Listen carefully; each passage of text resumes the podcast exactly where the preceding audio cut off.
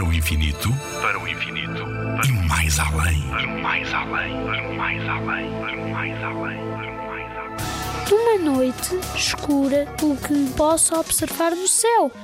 Se não utilizarmos nenhum equipamento que nos permita observar o céu de mais perto e apenas usarmos os nossos olhos, podemos ver várias coisas: a Lua, as estrelas, cinco planetas e até uma galáxia. Se utilizarmos um binóculo, conseguimos ver muito mais objetos, mas começamos a ver alguns pormenores que os nossos olhos não conseguem sem auxílio. Por exemplo, na Lua conseguimos ver bem definidas as maiores crateras. Conseguimos ver algumas luas de Júpiter.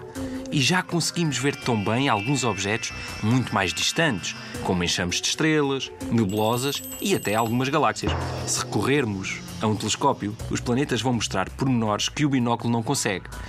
Já conseguiremos ver os anéis de Saturno, a grande mancha de Júpiter e as suas quatro maiores luas. Já conseguiremos ver na Lua crateras mais pequenas e com maior pormenor. Ah! Também veremos quase sempre os pontinhos luminosos a moverem-se que parecem estrelas a deslocarem-se e que, por não piscarem, não serão aviões. Trata-se de satélites artificiais que foram colocados para girarem em volta da Terra e que permitem comunicar entre países muito distantes para sabermos como vai estar o tempo e para nos guiarem com o GPS. Nuno Milagaya, do Parque de Astronomia de Constância. Na Rádio ZigZag, há ciência viva, porque a ciência é para todos.